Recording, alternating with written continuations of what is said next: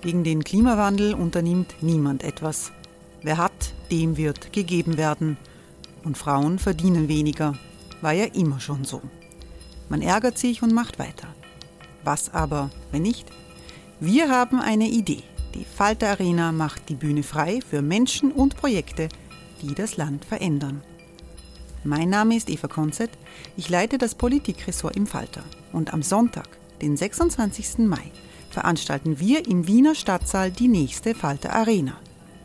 Mit dabei unter anderem der ehemalige Politiker und Neosänger Matthias Strolz, Theresa Imre von Markter, Sonja Jöchtel von Love Politics oder Kari Ochsner von Ochsner Wärmepumpen. Machen statt jammern. Wir schauen uns an, wie das funktionieren kann. Kommen auch Sie vorbei. Alle Informationen und Tickets finden Sie unter falter.at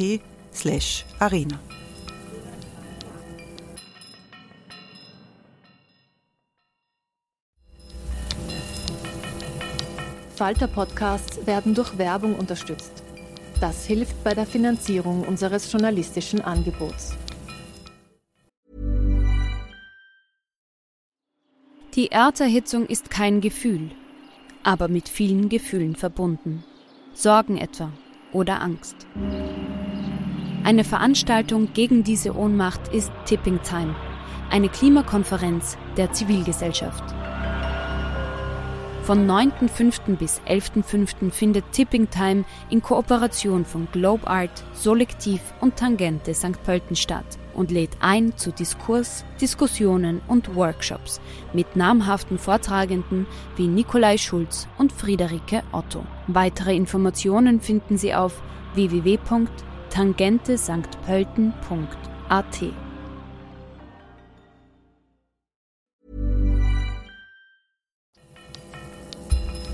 Falter Radio, der Podcast mit Raimund Löw.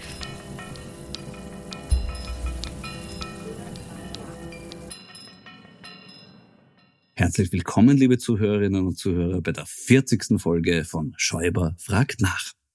Nach der vorwöchigen Folge ist es wieder passiert, dass Menschen mich angesprochen haben, weil sie sich weigern zu glauben, was ich da erzählt habe. Konkret die Tatsache, dass Wolfgang Fellner die Republik Österreich auf 500.000 Euro Presseförderung klagt. Ja, äh, tut mir leid, aber diese Weltrekordverdächtige Chutzpe habe nicht ich mir ausgedacht, sondern Fellner persönlich. Presseförderung bekommen laut österreichischem Gesetz nur Zeitungen, die mehr Exemplare verkaufen als verschenken. Ganz abgesehen von der Frage, inwieweit man Fellners großteils auf fiktionalen Inhalten beruhendes Produkt als Zeitung bezeichnen kann, ist es für viele schon eine überraschende Neuigkeit, dass man dieses Printerzeugnis auch kaufen kann. Aber ja, warum nicht? Man kann ja auch im Sommer selber Gelsen züchten. Fellner behauptet nun vor Gericht, dass es sich um zwei verschiedene Zeitungen handle. Also die Gratisausgabe und die käufliche. Wobei ja, äh, käuflich ist bei Fellner-Produkten zu allgemein. Äh, sagen wir, die, wo er glaubt, dass Menschen dafür bezahlen würden, um sie mitzunehmen. Der Medienjournalist Harald Fiedler vom Standard hat sich die Mühe gemacht, diese laut Fellner unterschiedlichen Zeitungen zu vergleichen. Das kann man sich auf Video im Internet anschauen. Ich empfehle das, weil es ist wirklich beeindruckend. Die beiden Zeitungen haben jeweils 24 Seiten Davon sind sage und schreibe 23 komplett identisch. Nur das Titelblatt schaut unterschiedlich aus. Dazu erklärt Fellner, die beiden Titel sind jeweils eigenständige journalistische Produkte. Das sollte dann Fellner aber zu denken geben. Denn die eine Zeitung hat laut Firmenangaben 67 Mitarbeiter, die andere hat 6 Mitarbeiter. Das heißt, 61 Mitarbeiter nur für das Titelblatt. Da scheint mir doch ein gewisses Einsparungspotenzial erkennbar. Der Prozess wurde übrigens vor ein paar Tagen vor Gericht fortgesetzt. Wolfgang Fellner ist nicht erschienen. Er hat sich entschuldigen lassen. Ob er das angesichts der jüngsten Enthüllungen in der Inseratenaffäre wegen nicht mehr unterdrückbarem Schamgefühl gemacht hat, weiß man nicht. Wissen tut man, dass seine Klage gegen jene Mitglieder der Presseförderungskommission, die gegen die Förderung für Fellner gestimmt haben, weiter aufrecht ist. Da soll im November der Prozess sein. Und ausdrücklich nicht geklagt wird ein Mitglied der Förderungskommission, nämlich Johannes Pasquali, der Mann im Finanzministerium, der für die nun von der Korruptionsstaatsanwaltschaft thematisierten und von uns allen bezahlten Anzeigen und Umfragen in Fellner Medien zuständig war. Diesen Mann hat Wolfgang Fellner klagstechnisch verschont. Wir Steuerzahler haben in diesem Fall also eine echte Innovation ermöglicht. Mit unserer Unterstützung wurde ein neuartiges kriminalökonomisches Crossover-Phänomen aus Investorenschutz und Schutzgelderpressung erschaffen. Vertreten wird Fellner in diesem Prozess von der Kanzlei jenes Mannes, der, so wie Fellner schon über viele Jahre die Grenzen der Moral auslotet und neu definiert, nämlich, wollen's raten, natürlich Dieter Böhmdorfer. Der vertritt auch jenen Mann, den die ÖVP derzeit am schmerzlichsten vermisst, nämlich Christian Pilnacek. Dessen Suspendierung bleibt aufrecht und seine Beschwerde gegen die Weitergabe seiner für ihn so peinlichen Chatnachrichten wurde dieser Tage vom Verfassungsgerichtshof abgewiesen. Eine der letzten Aktionen von Pilnacek war ja der Entwurf zu einer Gesetzesnovelle, durch die Hausdurchsuchungen bei Amtsträgern künftig angekündigt werden müssen. Diese Gesetzesnovelle wurde dann gerade noch verhindert. Mich wundert ja ein bisschen, dass es damals keine beim Fellner veröffentlichte Umfrage von Sabine Beinschab gab, die zum Ergebnis kommt, dass 90 Prozent der Befragten gegen Hausdurchsuchungen bei Amtsträgern sind. Das wäre durchaus machbar gewesen, wenn man die Befragung auf Mitglieder des ÖVP-Parlamentsclubs beschränkt hätte. Da hätte die Frau Beinschab dann auch nicht später mühsam die einzelnen Chats mit ihren türkisen Geschäftspartnern heraussuchen müssen, sondern hätte eingeben können, alle Rohdaten der Befragung zum Thema Hausdurchsuchungen löschen. Das wurde verabsäumt. Bilnacek konnte nicht mehr beratend zur Seite stehen. Und so wurden die Hausdurchsuchungen von der ÖVP selber angekündigt. Dazu wurde ein ungewöhnlicher Kommunikationsweg gewählt, nämlich Pressekonferenzen. Die hatten natürlich auch die Funktion, eine Drohbotschaft an die Korruptionsstaatsanwaltschaft auszusenden. Aber als solche hat sie gewirkt wie der Versuch eines Dormanns, den Elfmeterschützen durch Zurufe und Herumgezappel aus der Ruhe zu bringen. Nicht nur als Fußballfan weiß man, das bringt nix. Und es hat auch nichts gebracht. Der Elfer ist unhaltbar reingegangen und das Spiel geht in die Verlängerung. Für Drohungen gegen die WKStA schicken die Türkisen in ihrer Verzweiflung jetzt schon so eine Art Volkssturm der Desinformation aus. Zum Beispiel in Person des schwarz-blauen Propagandaveteranen Andreas Unterberger. Der ehemalige Presseherausgeber saß seinerzeit schon bei Jörg Haider am Schoß, wurde bei der Presse rausgeschmissen und agiert jetzt in einem Blog als eine Art Martin Sellner in der Heinz-Konrads-Version. Das qualifiziert ihn für einen Gastkommentar im Kurier, in dem er Staatsanwälte nicht bloß verleumdet, sondern ihnen gleich auch mit ihrer Entlassung droht und behauptet, Millionen Österreicher hätten jetzt den Glauben in den Rechtsstaat verloren. Schade, dass Frau Beinschab momentan verhindert ist. Die hätte diesen Befund sicher mit einer Umfrage belegen können. Ebenfalls als Superspreader für Desinformation aktiv war diese Woche wieder mal Andreas Hanger. Doch für ihn gab es in dieser Woche auch eine echte Hiobs-Botschaft, nämlich die Satire-Plattform Die Tagespresse hat ihre Klage gegen Hanger zurückgezogen. Und das ist für Hanger eine ganz schlechte Nachricht. Weil warum? Die von der Tagespresse vor dem Handelsgericht Wien eingebrachte Klage gegen Hanger wegen unlauteren Wettbewerbs wurde mancherorts missverstanden. Kaum Aussicht auf Erfolg, hat ja zum Beispiel der Standard attestiert und sich dabei ausschließlich auf die juristischen Konsequenzen konzentriert. Gegen letztere spricht tatsächlich ein wesentlicher Grundsatz jeder satirischen Tätigkeit. Es gibt einen Unterschied zwischen freiwilliger und unfreiwilliger Komik. Gleichzeitig lässt sich bei Beachtung dieses Grundsatzes aber auch der zutiefst versöhnliche Aspekt dieser Klage erkennen. Sie war eine einzigartige Chance für Andreas Hanger. Mit einem formlosen Geständnis, die dadurch seiner Partei entstehenden Gerichtskosten sollten spätestens nach einem Anruf bei Novomatic, KTM oder Alexander Schütz kein ernsthaftes Problem darstellen. Mit einem Geständnis hätte er seine angeschlagene Reputation wieder herstellen können. In dem Hanger seien in der Klage aufgelisteten oftmals grotesk wirkenden Wortmeldungen der letzten Monate als Satire deklariert, entzieht er auch jenem Gerücht die Nahrung, wonach er nur als willenloser Befehlsempfänger gehandelt hätte, der von einer Art verinnerlichten Stimme des Ex-Bundeskanzlers gelenkt wurde. Ein als Talk im Hangar beschreibbares Phänomen. Darüber hinaus dürfte diese Wahrnehmung von Satire als Chance schon Nachahmer gefunden haben. Anders ist es beispielsweise nicht zu erklären, dass die latent humide Krone Boulevardruine Michael Chanet unlängst gegen Alkoholismus zu Felde gezogen ist und die Verniedlichung von Saufen als Kavaliersdelikt gegeißelt hat. Das klingt wie Kapitalismuskritik aus dem Mund von Dagobert Duck.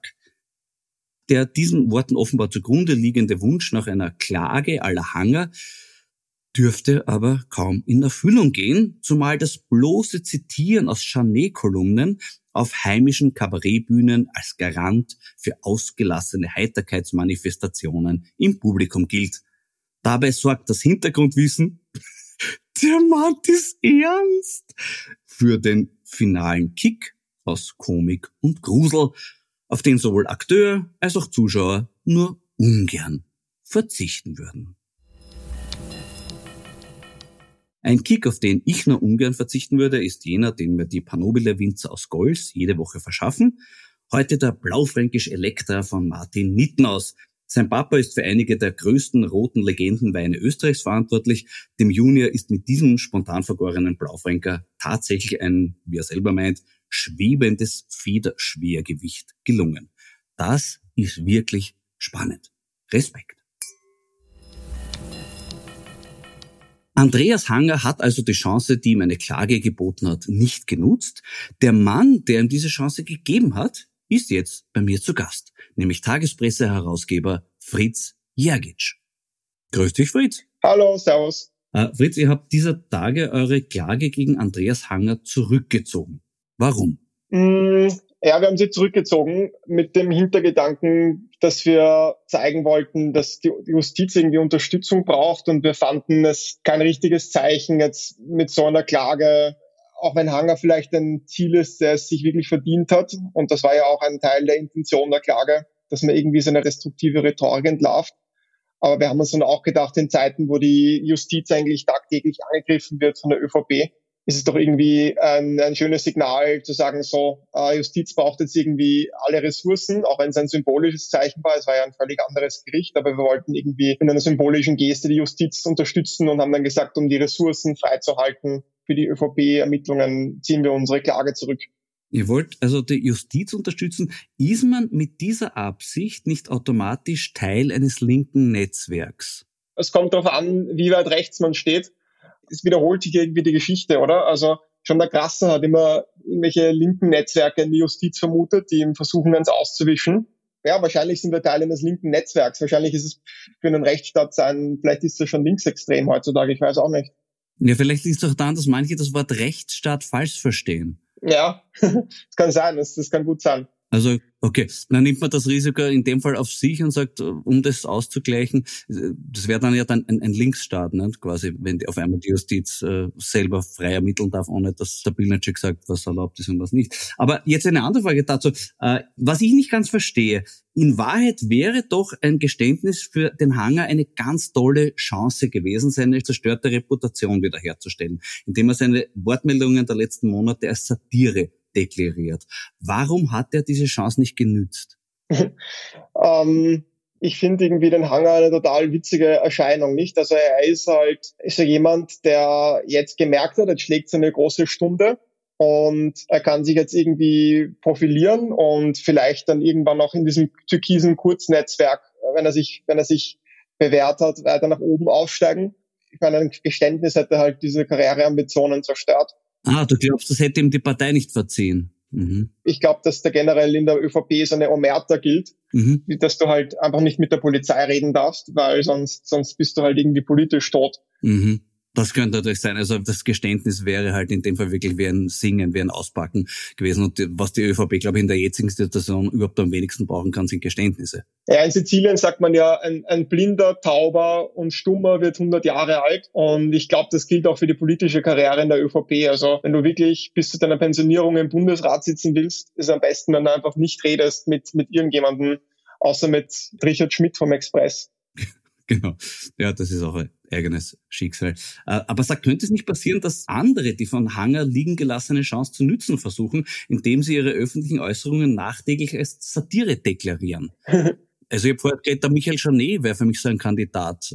Da ist der Ruf erst schon so gänzlich ruiniert, das wäre sein letzter Rettungsanker, um noch von irgendjemand ernst genommen zu werden, wenn er jetzt sagt, na, das war alles Satire. Ich habe die Befürchtung, dass ihn halt immer noch sehr, sehr viele Leute ernst nehmen, dass aber auch die Anzahl der Leute, die ihn ernst nehmen, jedes Jahr sinkt, weil einfach jeder, der ihn ernst nimmt, ist halt irgendwie 80 äh, plus. Also ich glaube, dass ihn immer einfach noch sehr, sehr viele Leute ernst nehmen, weil er halt sehr vielen Leuten noch irgendwie aus der Seele spricht. Ich glaube wirklich, dass die Hälfte der Leute in Österreich wirklich so denken, wie der denkt. Und auf uns wirkt das total furchtbar wie aus einer anderen Welt, aus einem anderen Universum. Aber ich glaube, wenn man wirklich mal in so ein, in ein anderes Biotop eintaucht, wenn man mal, sagen wir, irgendwo mal in der tiefsten Steiermark ins Wirtshaus geht, ich glaube, da sitzen lauter Chanés drin. Also ich glaube nicht, dass der so mit seinen Ansichten so out of this world ist irgendwie. Ich möchte mich an dieser Stelle bei allen unseren steirischen Zuhörerinnen und Zuhörern entschuldigen für das, was Herr Kollege Jergic gerade gesagt hat. Das ist zutiefst beleidigend und ich möchte es auch wirklich in Form und Inhalt zurückweisen. Allein die Behauptung, die Hälfte der Bevölkerung würde lenken wie Janet,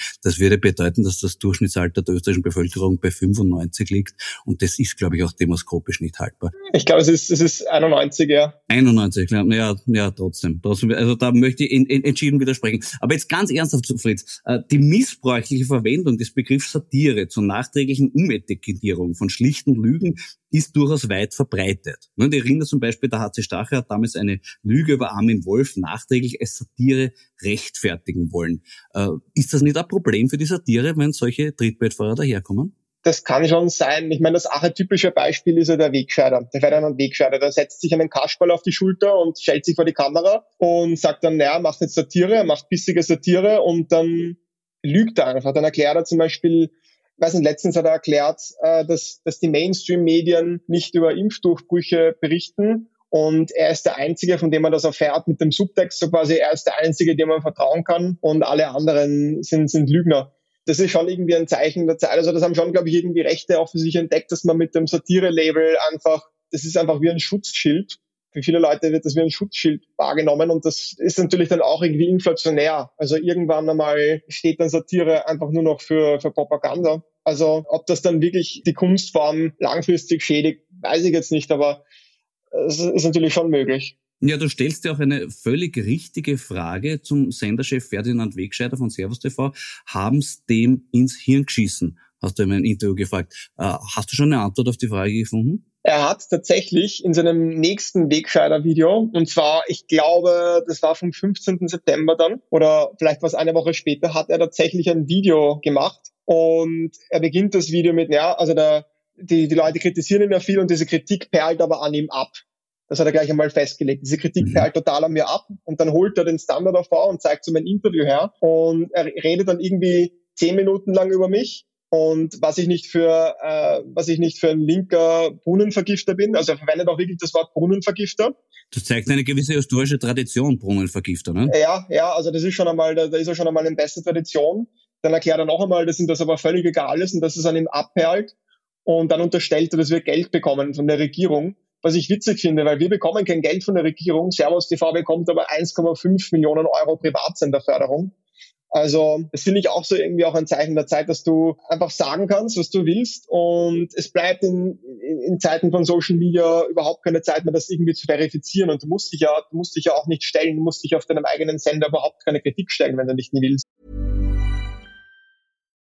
Since 2013, Bombas has donated over 100 million socks, underwear and T-Shirts to those facing homelessness.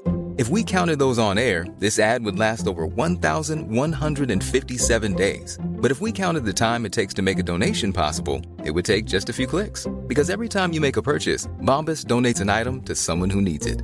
Go to bombas.com slash ACAST and use code ACAST for 20% off your first purchase. That's bombas.com slash ACAST, code ACAST. Das Video, das hat mich dann aber überrascht. Ich habe das Video dann auf Facebook gesehen. Er hat dann auch noch zehn Minuten lang über mich geredet, 20 Minuten über Corona und hat dann wieder eben diese Corona-Lügen verbreitet, äh, die ich schon vorher erwähnt habe. Und das hatte 16.000 Shares. Mhm. Also das ist schon unglaublich, was der auch für ein Publikum einfach hat, in, in speziell in Oberösterreich und Salzburg, wo zufälligerweise auch, und das ist sicher nur ein Zufall, die, die Impfquote am niedrigsten ist. Mhm. Also ja, das, das sind irgendwie bemerkenswerte Zeiten. Ja, es berufen sich auch tatsächlich Impfgegner auf ihn. Der ist ja auf, auf den Demos, wird er, ist sein Name immer wieder genannt. Der ist dort ein Hero in der Szene, ne? Ja, absolut. Also er, er was schon stimmt, ist halt, er sagt halt Sachen, die hörst du auf keinem anderen Sender. Aber es hat auch einen Grund, weil meistens ist es falsch. Ja? Du hörst auch den, keine Ahnung, den, den Bhakti hörst du mittlerweile nicht mehr auf anderen Sendern. Andere Sender haben halt eine Qualitätskontrolle. Andere Sender berufen sich halt irgendwie auf den wissenschaftlichen Konsens und setzen dann nicht irgendwelche antisemitischen Corona-Leugner vor die Kamera, die Ende Oktober 2020 noch sagen, es wird keine zweite Welle geben. Und eine Woche später kommt die zweite Welle. Also es stimmt schon, dass du die Sachen, die du auf Servus TV hörst, dass sich das kein anderer Sender bringen traut, aber es hat einen Grund.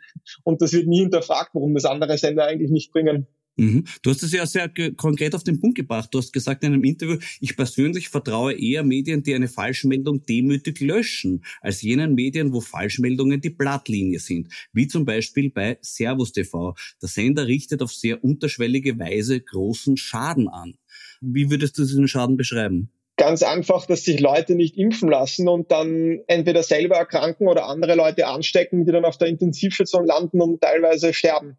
Also vielleicht lehne ich mich jetzt weit aus dem Fenster, aber ich wäre echt mal gespannt, ob man das nicht irgendwie quantifizieren kann, wie viele Leute wegen Servus TV gestorben sind. Also man könnte das ja ausrechnen, indem man zum Beispiel auf den Intensivstationen die Leute fragt, die Corona-Kranken, wie viele von ihnen schauen Servus TV und dann so irgendwie mit Korrelationen und so weiter äh, kann man dann sicher ausrechnen, hochrechnen, wie viele Leute wegen Servus TV gestorben sind.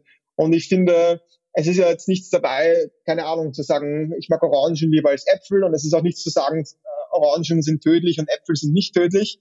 Aber wenn wir in einer Pandemie stecken und Orangen sind das bestbekannte Gegenmittel, um aus dieser Pandemie rauszukommen, also ich frage mich, ob da nicht langsam der juristische Sachverhalt der, der fahrlässigen Tötung überschritten ist und du dich hinstellst ins Fernsehen und den Leuten das ausredest, dass halt alle Wissenschaftler sagen, was die beste Möglichkeit ist, um, um diese Pandemie zu bekämpfen. Also das ist eigentlich irre.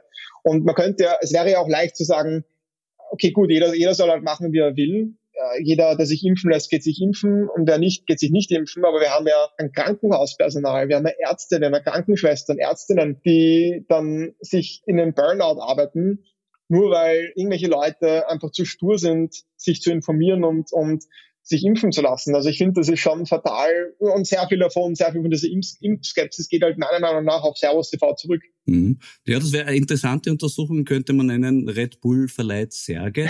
ja. Bestimmt sehr ergiebig. Jetzt sind wir eigentlich mitten schon bei deinem Buch, das du geschrieben hast. Da spielen Fake News eine große Rolle. Sie trägt den Titel Die Geister, die ich teilte, wie soziale Medien unsere Freiheit bedrohen. Äh, muss dir gleich gratulieren, ich habe es gelesen, ich finde es wirklich sehr gelungen, das Buch. Was hat dich motiviert, dieses Buch zu schreiben? Der Lockdown. Also ich war wirklich den ganzen Winter zu Hause eingesperrt und habe mir gedacht, ich muss jetzt irgendwas machen. Und ich wollte immer schon ein Buch schreiben, weil die, die Gedanken, die ich im Buch niederschreibe, die, die habe ich eigentlich schon seit 2015. Also was soziale Medien mit uns machen, wie sie zum Beispiel in der Flüchtlingskrise meiner Meinung nach diese negative Stimmung gegen Zuwanderer katalysiert haben. Ich denke, dass vieles davon, von diesen Entwicklungen eben auf die Wirkungsweisen dieser Algorithmen, der Newsfeed-Algorithmen zurückzuführen ist. Mhm. Und warum?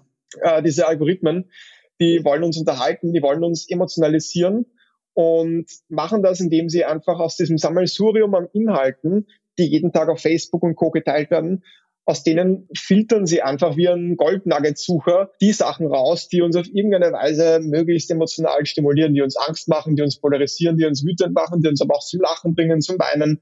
das macht halt viel mit uns als Gesellschaft, wenn wir dann nur noch solche Inhalte sehen. Also ich vergleiche das immer mit einem mittelalterlichen Reich, und die Burgfürsten kommunizieren untereinander mit Nachrichtenbotschaftern, mit, mit Messenger-Reitern. Ja. Diese Nachrichtenübermittler, die suchen, die, die übermitteln nur noch Nachrichten, die irgendwie Angst verursachen. Die, die fragen sich nicht mehr, okay, was ist jetzt wichtig, was muss ich der anderen Burg mitteilen, sondern die fragen sich, was macht der anderen Burg möglichst viel Angst oder unterhält sie auf irgendeine andere Weise. Und dieses Reich, das würde in kürzester Weise komplett zusammenfallen. Die würden wahnsinnig werden, weil sie glauben, die, die Welt geht unter. Aber sowas passiert mit uns als Gesellschaft und mit den sozialen Medien. Also wir informieren uns ja, ich glaube, junge Menschen informieren sich schon zu über 50 Prozent nur noch über das Internet und über soziale Medien und sehen halt da nur mehr Inhalte, die von Algorithmen für sie als unterhaltsam genug rausgesucht wurden. Das ist halt einfach ein Problem, darüber müssen wir reden, weil ich finde, dass zum Beispiel Donald Trump ein Phänomen ist, das zu einem großen Teil über die Wirkungsmechanismen von sozialen Medien erklärbar ist. Donald Trump hat selber gesagt, ohne Twitter würde er gar nicht existieren. Die Polarisierung, die du da beschreibst, ist ja quasi aber auch das Geschäftsmodell von den sozialen Medien, weil das begünstigt ja tatsächlich auch die Profitorientierung des Ganzen. Das ist die Krux an dem Ganzen. Also ich habe mal Volkswirtschaft studiert und Volkswirte nennen das ein Marktversagen. Also wenn jetzt eine Ölraffinerie ihre Giftabfälle in die Donau leitet, dann ist das gut für die Ölraffinerie, aber schlecht für die Gesellschaft. Und die Ölraffinerie will aber Profit machen und deswegen hat sie einen großen Anreiz, dass sie weiterhin den Giftmüll in die Donau leitet. Und da brauchen wir den Staat, der das unterbindet. Analog dazu spülen uns die sozialen Medien ihre Fake News auf die Bildschirme und das unterbindet halt niemand da kann man, glaube ich, mit Fug und Recht einfach von einem Marktversagen reden, weil die sozialen Medien eben auch sehr davon profitieren, wenn sie uns polarisierende Inhalte oder Fake News oder, oder angstmachende Inhalte zeigen. Es ist halt für die ein Geschäftsmodell, weil sie dann auch mehr Werbung anzeigen können, wenn wir länger in die Bildschirme schauen. Das ist halt auch der Grund, warum Facebook, warum Twitter, YouTube und so weiter nie genug machen gegen Fake News, weil es gibt nicht den ökonomischen Anreiz machen, eigentlich sogar weniger gewinnen, wenn sie Fake News radikal eliminieren aus ihren, aus ihren Algorithmen. In Wahrheit ist Fake News doch auch eine Geschäftsgrundlage. Es befeuert das Geschäft, das Verbreiten von Fake News. Es erhöht ganz einfach die Nutzungszeit. Also je länger ich unterhalten werde von Facebook, desto länger schaue ich auch in die Newsfeeds und so ist es für die natürlich ein Geschäftsmodell. Und darum dürfen wir uns auch nicht erwarten, dass die irgendwas dagegen machen von selber, sondern darum argumentiere ich auch im Buch, dass, äh, dass der Staat das einfach regeln muss. Mhm. Äh, Fake News ist eine eigene Industrie geworden mittlerweile. Welche Rolle spielt Russland darin? Also die haben immer schon den Nachteil gehabt, schon seit mehreren Jahrzehnten, auch in der UdSSR, dass sie nicht so viele finanzielle Mittel hatten wie der große Konkurrent USA. Das heißt, sie haben sich immer sehr interessiert für die Möglichkeiten der hybriden Kriegsführung, also der Kriegsführung, die nicht mit klassischen Waffen geführt wird, nicht mit Panzern und Flugzeugen und Bombern, äh, sondern eben auf andere Art und Weise.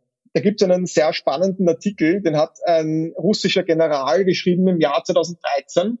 Da schreibt er darüber, wie der arabische Frühling eigentlich offenlegt, wie soziale Medien neue Möglichkeiten der hybriden Kriegsführung eröffnen. Also du kannst über soziale Medien tatsächlich Zugang finden zu einem wütenden Protestpotenzial in einem fremden Land.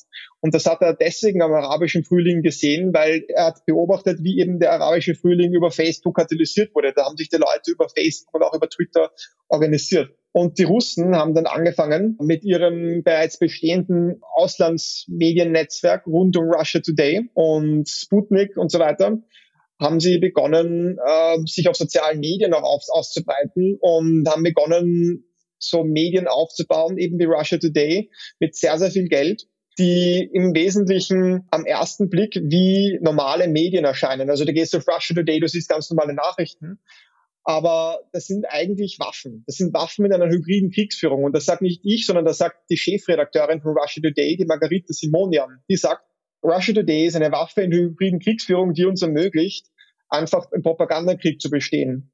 Und das merkst du dann zum Beispiel bei der Nawalny-Affäre, hatten das gut gesehen. Nawalny wurde vergiftet Giftanschlag und auf Russia Today wurde immer nur Zweifel gestreut, wurde immer nur geschrieben, na, das ist eine Erkrankung und Ärzte sind der Meinung, das ist gar nicht möglich, dass der vergiftet wurde und so weiter. Also da, wenn, wenn es dann wirklich um knallharte russische Interessen geht, dann schießen die aus allen Rohren. Das ist wahnsinnig effizient. Wenn du heute ins Standardforum gehst, dann, dann liest du total viele Leute, die genau diese Russia Today Positionen übernommen haben. Die sehen dann auf YouTube irgendein Video von Russia Today. Russia Today ist ja mittlerweile gesperrt auf YouTube, muss man dazu sagen. Die wurden vor ein, zwei Monaten gesperrt. Aber die Russen oder zumindest der Kreml, man sollte ja nicht generalisieren, sondern es ist ja wirklich auch der Kreml rund um Putin, die das machen. Und die investieren da sehr viele Mittel rein, weil es einfach billiger ist, in der hybriden Kriegsführung auf Social Media zu bestehen, als mit, mit konventionellen Waffen. Du sprichst von Waffen und diese Waffen zielen ja ganz konkret auf ein Phänomen, nämlich auf die Wahrheit.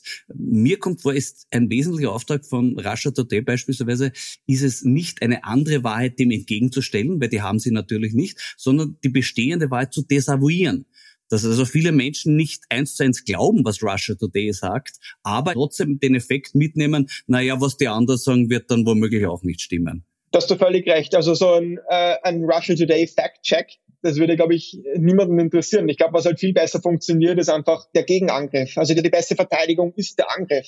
Sprich, wenn du kritisiert wirst, dann attackiere den Kritiker und zerstöre seine Glaubwürdigkeit. Und das ist einfach eine ganz normale Propagandatechnik, die hat zum Beispiel auch Trump sehr gut angewendet der hat einfach immer das genau zu verstehen gewusst, wie er Zweifel sieht, wie er die Glaubwürdigkeit zerstört, wie er vermeintliche Doppelmoral aufzeigt. Klassische sowjetische Propagandatechnik war ja Whataboutism. Also wenn die USA irgendwas kritisiert haben, was die Russen gemacht haben, dann haben die Russen irgendwas gefunden, was die USA auch gemacht haben und dann haben sie gesagt, naja, aber was ist mit den Amerikanern? Die machen dasselbe. Und das ist eine sehr effektive Propagandamethode und die wird natürlich betrieben über solche Kanäle wie Russia Today. Du beschreibst in deinem Buch den Fall Lisa F. als Musterbeispiel für diese Desinformation. Kannst du das vielleicht kurz zusammenfassen, was da passiert ist damals? Im Jahr 2016 war das, glaube ich, 15 oder 16. Da ist ein Mädchen, ein zwölfjähriges Mädchen verschwunden in Berlin. Und dann ist sie nach zwei Tagen wieder aufgetaucht. Äh, Ob es jetzt zwei Tage waren oder drei, weiß ich, aber es ist dann wieder aufgetaucht. Und dann hat sie gesagt, sie wurde von mehreren Migranten vergewaltigt und über Tage festgehalten. Die Polizei hat das nachgeforscht und hat dann aber eigentlich mit Handy, Ort und Datum dann festgestellt, naja, das, das kann nicht ganz stimmen. Und dann hat sich die immer mehr in Widersprüche verwickelt und irgendwann ist dann rausgekommen. Irgendwann hat sie dann gesagt, naja, sie war eigentlich mit ihrem Freund und sie hat Angst gehabt vor ihren Eltern, wie die dann reagieren und hat das nur erfunden. Und es war aber völlig wurscht. Russia Today hat das aufgegriffen und das war nämlich ein russischstämmiges Mädchen und Russia Today hat das aufgegriffen und hat dann geschrieben, so quasi, naja, die deutschen Behörden schützen ausländische Vergewaltiger. Und sie wollen einfach nur die Wahrheit wissen, was ist da passiert und was wird da verschwiegen. Und es wurde aber nichts verschwiegen. Es, es war schon längst geklärt. Es war schon längst widerlegt. Aber die haben das einfach genutzt, um diese ganze russischstämmige Community in Berlin und Deutschland komplett aufzuhetzen. Die haben dann vor Merkels Amtssitz zu Tausenden demonstriert. Die waren dann auch nicht mehr empfänglich für Nachrichten von seriösen Medien, die die dann berichtet haben, naja, eigentlich eigentlich war da nichts. Eigentlich hat das Mädchen schon gesagt, was da wirklich war und es gibt überhaupt keine Verdächtigen und also die arbeiten immer sehr mit diesem Narrativ, naja, die Behörden verschweigen irgendwas und die Behörden schützen aus politischer Korrektheit irgendwelche Vergewaltiger und wir, wir berichten euch aber die Wahrheit. Und das ist, das ist so, eine, so ein konspiratives Narrativ, für das einfach sehr, sehr viele Leute empfänglich sind, weil es halt sehr, sehr stark emotional wirkt und also eine sehr, sehr starke Emotion bei uns auslöst, wenn man uns sagt, hey, wir werden belogen und es werden Vergewaltiger, die, die Kinder vergewaltigen, werden von den Behörden beschützt. Und es wird nie hinterfragt, warum sollten die das machen? Warum sollten die einen vergewaltigen? Es wird nie hinterfragt. Also das, das funktioniert doch gar nicht mehr auf einer logischen Ebene. Die denken nur noch in dieser hochemotionalisierten Ebene und darum funktioniert das so gut. Also der Kreml hat das halt wirklich sehr, sehr gut verstanden, wie er soziale Medien anwenden kann, um Unruhe zu stiften in fremden Ländern. Und, und da gab es dann eine Untersuchung von einem Sicherheitsthinktank der deutschen Regierung und die haben dann diesen Fall Lisa F. explizit auch bezeichnet als Warnschuss vom Kreml, der einfach, einfach, mhm. einfach seine Macht demonstrieren wollte und zeigen wollte, hey, wenn wir wollen, schicken wir euch tausend wütende Demonstranten vor den Amtssitz von Angela Merkel. Äh, es funktioniert ja zum einen eben über quasi offizielle Medien wie Russia Today. Es gibt aber auch diese legendären Trollfabriken in St. Petersburg. Wie würdest du deren Tätigkeit beschreiben? Also das ist ja alles nicht offiziell. Das sind alles Firmen, die gehören irgendeinem Kreml-treuen Oligarchen. Der hat halt da irgendeine Firma, da sitzen dann Leute drin und die machen im Wesentlichen nichts anderes als auf Social Media oder in irgendwelchen Foren posten. Und es gibt ja auch Untersuchungen, die zeigen, da habe ich letztens wieder gelesen, dass im Standardforum auch sehr, sehr viele unterwegs sein sollen mhm. die im Wesentlichen nichts anderes machen, als sich auf Social Media und auf Foren und so weiter zu registrieren und dort die russischen Regierungspositionen zu verbreiten und auch Zweifel zu sehen, Missinformation zu verbreiten. das bekommt dann auch schnell Flügel. Also ich glaube jetzt nicht, dass jetzt jeder pro-russische Kommentar im Standardforum tatsächlich aus der Feder von so einem Troll stammt. Ja. Das muss auch gar nicht sein. Ich glaube, es reicht, wenn du einfach so ein paar Samen säst und den, den Samen der Zwietracht und des Zweifels säst und der Rest passiert von ganz allein, einfach von Leuten, die sich irgendwie unserem System nicht verbunden fühlen und sich irgendwie denken, jeder ist doch was im Busch und, und die auf dieses konspirative Narrativ halt total reinfallen. Äh, kann man, weil du die vorhin erwähnst, kann man erkennen, war das jetzt von einem Troll oder ist das ein natürlicher Trottel? Das ist absolut unmöglich, weil selbst ein Troll, wenn der sich jetzt im Standardforum registriert, da kann sich ja irgendeine Gmail-Adresse nehmen. Also das kannst du im Wesentlichen weder verhindern noch identifizieren. Das ist das Problem glaube, man könnte nicht einmal die IP zurückverfolgen, weil ich nehme an, dass diese Agenturen jetzt irgendwie mit, mit Technologien arbeiten, die ihre IP nicht zurückverfolgbar macht. Also das ist halt ein Problem, das du sehr schwer bekämpfen kannst. Und lange du, du hast das Standardforum, du leitest das. Ich meine, was willst du dagegen machen? Dass sich halt Leute registrieren mit irgendwelchen E-Mail-Adressen und dann zu posten beginnen. Das, das kannst du eigentlich nicht verhindern.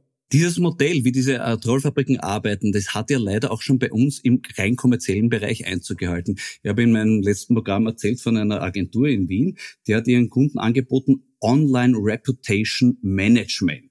Die haben Mitarbeiter dafür engagiert, dass sie sich Namen, Alter und Hobbys fiktiver Personen ausdenken, um dann als diese erfundenen Personen in den sozialen Medien Werbebotschaften der Kunden zu verbreiten.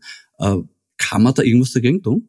Du kannst es gesetzlich verbieten und hoffen, dass man sich daran hält. Es ist halt, man kann insofern schwer was dagegen tun, weil das Internet ist ja so gebaut und die sozialen Medien sind ja so gebaut, dass du dich leicht registrieren kannst und dass du einfach schneller mal deine Meinung äußern kannst. Und in Zeiten wie heute, wo die Leute alle auf Amazon Reviews schauen oder, oder, oder auf Google schauen, wie viele Sterne hat das Restaurant, gibt es halt einfach auch einen ganz starken ökonomischen Anreiz, dass man natürlich diesen schönen Begriff Online Reputation Management für sich beansprucht. Kann man was dagegen tun? Also im Endeffekt ist es ganz schwer, was dagegen zu tun, weil du müsstest halt sehr, sehr restriktive Maßnahmen ergreifen, die dann schon irgendwie in, in, in, in das Recht auf freie Meinungsäußerung eingreifen.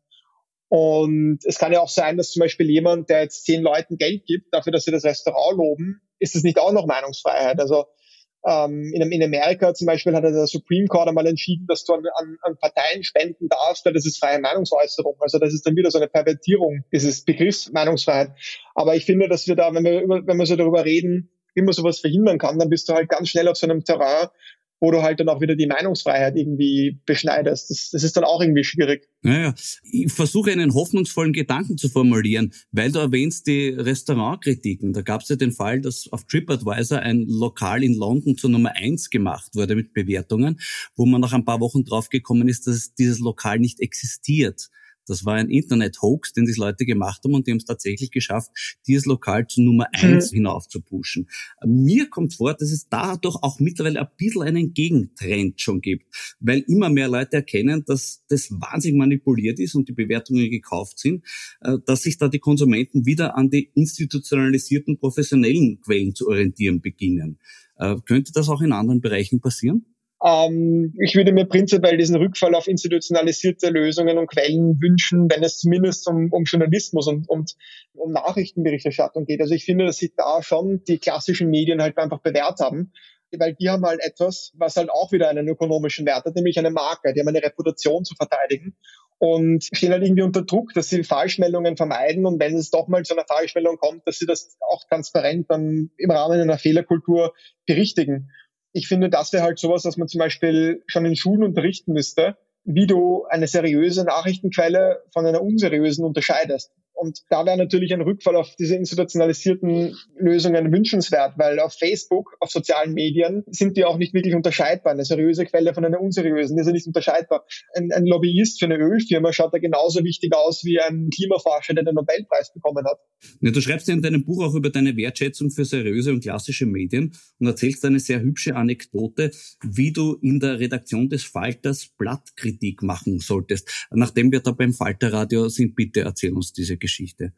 Da ging gerade die Tagespresse so durch die Decke, das war 2014 und irgendwann hat dann der Falter geschrieben, hey, ähm, wir wollen gerne ein Porträt machen und dann waren die bei mir und dann hat dann der, der Journalist, ähm, der Benedikt Narodowski, also am Schluss hat er mich gefragt, hast du nicht mal Lust, Blattkritik zu machen und es läuft ganz easy, du kommst einfach her und dann sagst uns einfach so Feedback. in meiner Gedankenwelt habe ich mir gedacht, ah, naja, gut, super, da sitze ich dann mit Benedikt Narodowski, netter Typ, und da sitzen dann noch vier, fünf andere Leser und wir sagen einfach, was hat uns in der letzten Ausgabe gefallen und was weniger.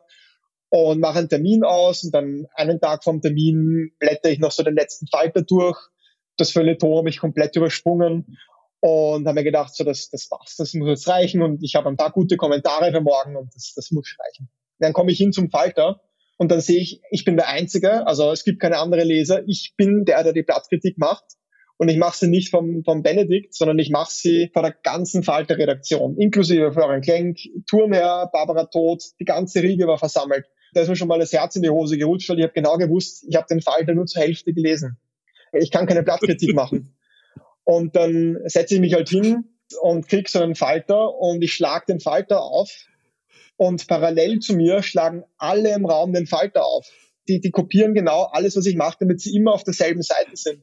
Und das war so eine unheimliche Stille. Das war so richtig so eine bedrohliche Stille, weil ich habe die, ich hab die Seite 2 aufgedeckt und alle, alle blättern um auf Seite 2. Und dann war ich dann bei dieser, bei dieser Kolumne vom Armin Turner und irgendwie fand ich so diese Kolumne, da ist er irgendwie auf mich so besonders verbittert rübergekommen und ich habe so dazu geschrieben, kommt drüber wie ein verbitterter alter Mann. Und dann, dann sitze ich so neben dem, neben dem Armin Turner und er lächelt mich so an, so nett. Und ich denke mir so, na, das, ich kann das jetzt nicht ins Gesicht sagen, dass er mir rüberkommt wie ein verbitterter alter Mann. Das kann ich ihm nicht antun vor seinen, vor seinen Leuten. Das geht einfach nicht. Aber wie nur gesagt, ja, das war gut. Und dann habe ich irgendwie bei jedem Artikel nur gesagt, der ist gut, der ist auch gut, der ist auch gut. Und dann irgendwann waren wir beim Feuilleton und ich so, ja, also ähm, das Feuilleton habe ich eigentlich nicht gelesen. Und der Agenturen also, was? Wie kannst du das Feuilleton nicht lesen? Und ich so, ja, das, das Feuilleton lese ich irgendwie nicht. Was? Wieso interessierst du dich nicht für Kultur? Also, naja, na, ich lese mal den Politikteil. Und er war so komplett schockiert, dass es Leute gibt, die einfach das Feuilleton nicht lesen. Ich glaube, irgendwann hat der Florian Klenk dann gemerkt, dass man aus mir nichts mehr rausholen kann. Und er hat mich dann nur noch gefragt, was ich finde über so Online-Medien und was sie da machen sollten. Und ich habe ihm dann empfohlen, dass sie das selber machen wie BuzzFeed, nämlich, dass sie einfach alles verschenken. Ich habe ihnen empfohlen, sie sollen einfach gratis eine Website machen, junge Redaktion, tagesaktuell und halt mit Werbung finanziert und das ist rückblickend, wäre das das Dümmste gewesen, was sie hätten machen können, weil all diese werbefinanzierten Medien, die sind jetzt alle entweder pleite gegangen oder haben die Hälfte der Leute rausschmeißen müssen in den letzten Jahren. Und ich bin heilfroh, dass das niemand befolgt hat im Falter. Also das war, glaube ich, die unproduktivste Blattkritik, die jemals im Falter abgehalten wurde. Also ich kann das sehr nachvollziehen, das Gefühl, dass man da möglicherweise sich zu wenig Gedanken darüber macht, was die Worte hinterlassen. Mir ist es einmal passiert, ich war beim Standard bei der Blattkritik und haben mir gedacht, ja, ich sage einfach wirklich, was ich mir denke. Ne? Und dann habe ich gesagt zum Kulturteil, also ja, Menschen, die den Standard wegen seinem Kulturteil lesen, sind so häufig wie Leute, die sich ein Fußballspiel anschauen, weil sie sich für die Lebensgeschichte der Linienrichter interessieren. Die waren dann wirklich sauer. Da habe ich mir nachher gedacht, oh je, das mm, ist, eine, ist eine heikle Situation. Ich, ich verstehe das sehr gut. Du, wie geht's mit deinem eigenen Medium weiter, Fritz? Wie läuft es bei der Tagespresse? Wie sind eure Perspektiven für die Zukunft? Mm, also im Wesentlichen läuft es sehr gut. Ich bin sehr froh, dass wir diesen Schritt gemacht haben, weg von einem werbefinanzierten Medium hin zu einem Medium, das sich halt über seine Leserinnen und Leser finanziert, weil ich finde, das ist die einzig logische Finanzierungsmöglichkeit, wie du guten Journalismus irgendwie finanzierst. Und ich weiß, wir sind jetzt kein dezidiert journalistisches Medium, aber ich finde, für qualitätsvolle Inhalte ist das das beste Finanzierungsmodell, weil du einfach deiner Leserschaft verpflichtet bist und nicht mehr irgendwelchen Inseratenkunden oder so ganz generell äh, finde ich, dass wir natürlich auch sehr profitiert haben jetzt von der Regierungskrise. Also wir, wir sind natürlich wie, wie Köche, die sich immer freuen, wenn man ihnen neue Zutaten liefert und dann können sie neue Speisen daraus machen. Was wir generell in diesem Jahr und auch in Zukunft mehr versuchen werden, ist, dass wir mehr so ins Aktionistische gehen, bei uns hat so ein Umdenken stattgefunden über unsere Rolle. Also ich finde halt, ich hätte halt früher immer gedacht, unsere Rolle in der Gesellschaft ist irgendwie lustige Texte zu schreiben, aber mittlerweile habe ich diesen Begriff ein bisschen weitergefasst. Ich finde, was uns relevant macht und was generell Satiriker, Satirikerinnen relevant macht, ist, dass sie Witze erzählen. Ja, und ein Witz kann ja alles sein. Ein Witz kannst du auf der Bühne erzählen, ein Witz kannst du in einem Tagespresseartikel erzählen. Aber warum kannst du nicht einen Witz auch in Form einer Klage erzählen oder in Form einer Fake-Schaunoch-Kampagne es kann ja alles ein Witz sein. Und ich finde, dass wir beginnen müssen und auch begonnen haben, diesen Begriff, was ist ein Witz, dass wir das ein bisschen weiterfassen und damit eben auch ein bisschen mehr so ins, ins aktionistische Terrain gehen, weil das eben auch eine, eine, eine wichtige Aussage sein kann, wenn du jetzt zum Beispiel keine Ahnung, eine, eine, eine wettbewerbsrechtliche Klage einbringst oder so. Also da kannst du dir auch Dinge aufzeigen, die finde ich irgendwie in, in deinen Aufgabenbereich fallen. Und ja, ich bin schon sehr gespannt, was, was das noch bringt. Also ähm, wie gesagt, einfach eine, eine Weiterfassung unseres Betätigungsfeldes, würde ich meinen. Ja, dann, lieber Fritz, wünsche ich dir dafür alles Gute. Möge die Übung gelingen, sage ich sehr gerne am Schluss dieses Podcasts. In diesem Fall gilt das auch für dich und deine Arbeit. In Zukunft wird es auch ein weiteres Buch geben? Ein weiteres Buch, meinst du jetzt ein Tagespressebuch oder ein Buch von mir von persönlich? Dir? Ähm, bei dem Buch, das ich jetzt geschrieben habe, habe ich das Gefühl gehabt, so, das sind so wirklich auch Sachen gewesen, die sind mir im Magen irgendwie gelegen und die wollte ich niederschreiben, weil ich fand, dass es relevant war.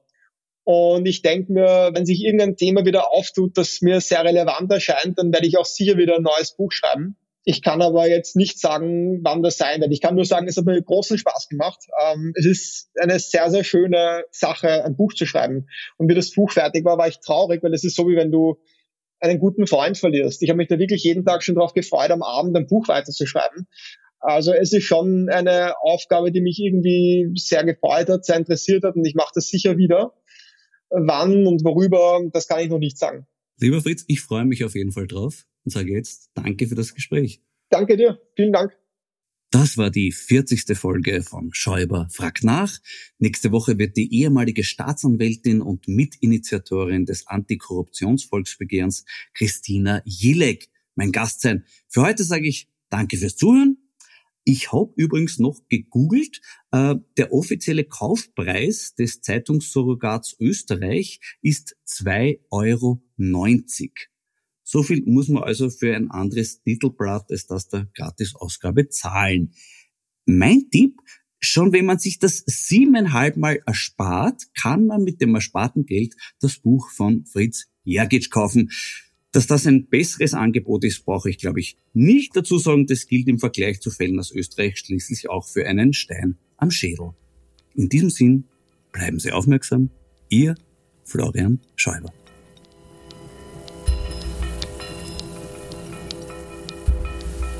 Sie hörten das Falterradio, den Podcast mit Raimund Löw.